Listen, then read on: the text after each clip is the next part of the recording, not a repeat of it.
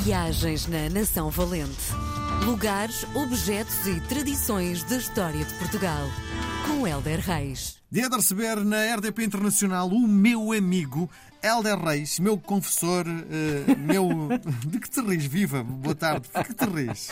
Confessor, olha. Às vezes, às vezes partilho os meus. Claro que sim. As claro. minhas inquietações, não é? Tive quase para ser confessor, não é? Portanto, estive a meio ano de ser padre, portanto, tenho quase todas as, Tens as essa, ferramentas. essa coisa de. Tens amigos que se aproximam e te contam coisas e que tu tens que. Enfim, estejam à espera que tu digas alguma coisa. Tenho muitos amigos eh, assim e tenho amigos que, hum, que olham para mim um bocado como ele é, é bom para ouvir. E, e falam imenso e às vezes, pronto, até se distraem de perguntar, tipo, então, e tu estás bem? Eh, mas é normal, porque eu acho que hoje em dia a sociedade não está muito disponível para ouvir eh, mesmo, não é? Eh, e tens paciência? Sinceramente. tenho, eh, Mas- e quando não tenho, não estou, percebes? Se eu Uhum. sei que aquela conversa vai levar a isso, não estou. Eh, porque sei que não, não vou ser correto naquele momento, não é?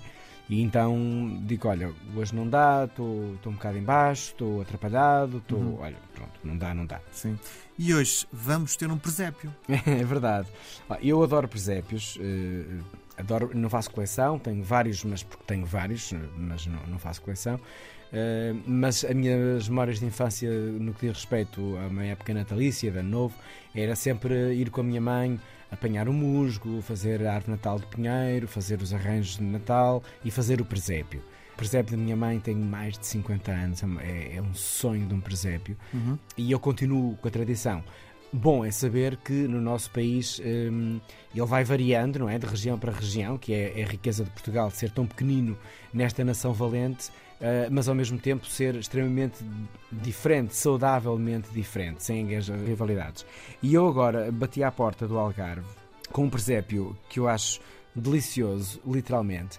Uh, pelo minimalismo, pela simplicidade e pela simbologia. Claro que o presépio por si só já tem uma carga simbólica muito forte, um, porque tem, não é? Vamos ali ao berço, vamos ao nascimento, que é, para mim é transversal e é muito ecuménico. É que acredite ou não se acredite, o nascimento para todos nós, homens, tem uh, uma carga muito bonita, seja para o filho que tiveste, seja para aquilo que tu queres fazer amanhã, a nascer ou a renascer em qualquer coisa, qualquer propósito novo que coloques na tua vida.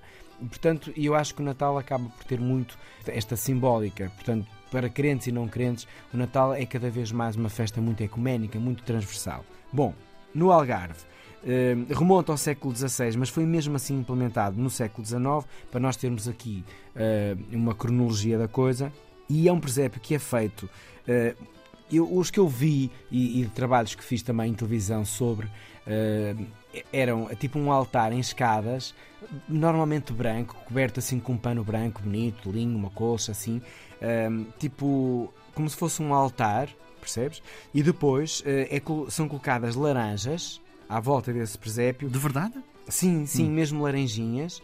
Ah, e também ah, as pessoas semeiam pequenas searas, ahm, que são, são bagos, portanto, de cereal que acaba por germinar e fica ali uma, uma caminha verde em copinhos ou enfim.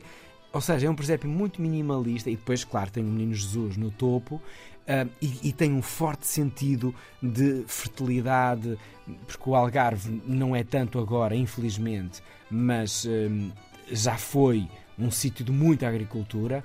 Obviamente que ainda acontece, há a laranja, há novas culturas das quais eu sou bastante crítico, hum, mas a laranja, os citrinos são reis no, no Algarve, su- subimos um pouquinho e vamos até aos cereais, mas o grande propósito deste presépio com um cariz tão natural e estão a puxar a agricultura, lá está a laranja, lá está o cereal, era para, meu Deus, que o próximo ano seja um ano de fertilidade, seja um ano de abundância para nós que somos agricultores. Ele é lindo por ser minimalista, ele é lindo por este princípio de renascimento, que eu acho que é é a coisa mais bonita que o Natal tem. Sim. E não é só para os católicos, é para todos Para nós. todos. O nascimento é algo que nos toca a todos. é? Todos, é. Sim.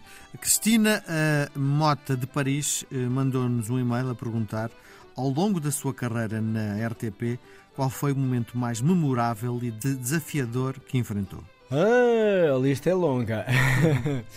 Mas eu acho que, olha, tive dois, tive ah, tive um, uh, já tive vários. Olha, recentemente tive um bastante difícil numa terra, a fazer, estava a fazer aqui em Portugal, portanto, um programa de quase 8 horas em direto, e estava numa terra cuja população estava muito uh, insatisfeita, legitimamente, uh, porque o hospital ia fechar, ou grande parte dos serviços iam fechar.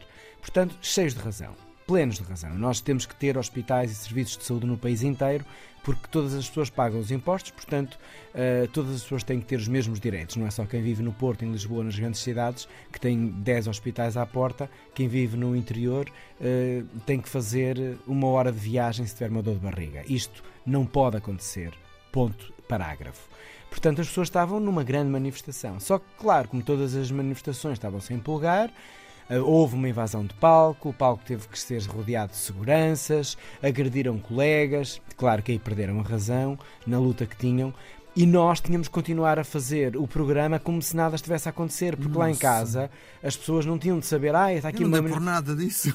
Pô, acabou por ser um bocadinho notícia, uhum. porque provavelmente alguém fugiu com a informação, porque o realizador apertou o plano, e, uh, ou seja, a nossa volta estava tudo ali em grande confusão. E tu na maior. E eu, mais ou menos na maior, a rir e a fazer o meu papel, porque quem estava lá em casa estava completamente fora deste contexto. Já me aconteceu também fazer televisão, também num aqui Portugal, em que uma das colegas, nós éramos três a apresentar, uma das colegas sentiu-se mal, estava desmaiada há mais de 20 minutos, entrou a ambulância, ela foi levada em braços e nós a continuar a fazer o programa em sorrisos, porque o espectador não tinha de saber estas coisas. Mas nós aflitíssimos, o que é que está a passar com a nossa colega e eu a fazer televisão, olhar pelo canto do olho com a ambulância e ela desmaiada nos braços dos bombeiros e eu, oh meu Deus, que aqui é uma coisa grande, depois ficou tudo bem duas situações, depois uma outra em reportagens já me aconteceram milhares de eu provar coisas que estavam estragadas, de pessoas me fazerem propostas indecentes, hum. muito indecentes e arrojadas, hum.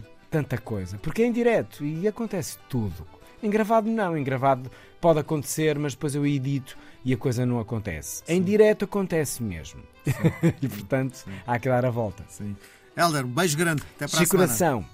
Viagens na Nação Valente. Lugares, objetos e tradições da história de Portugal. Com Helder Reis.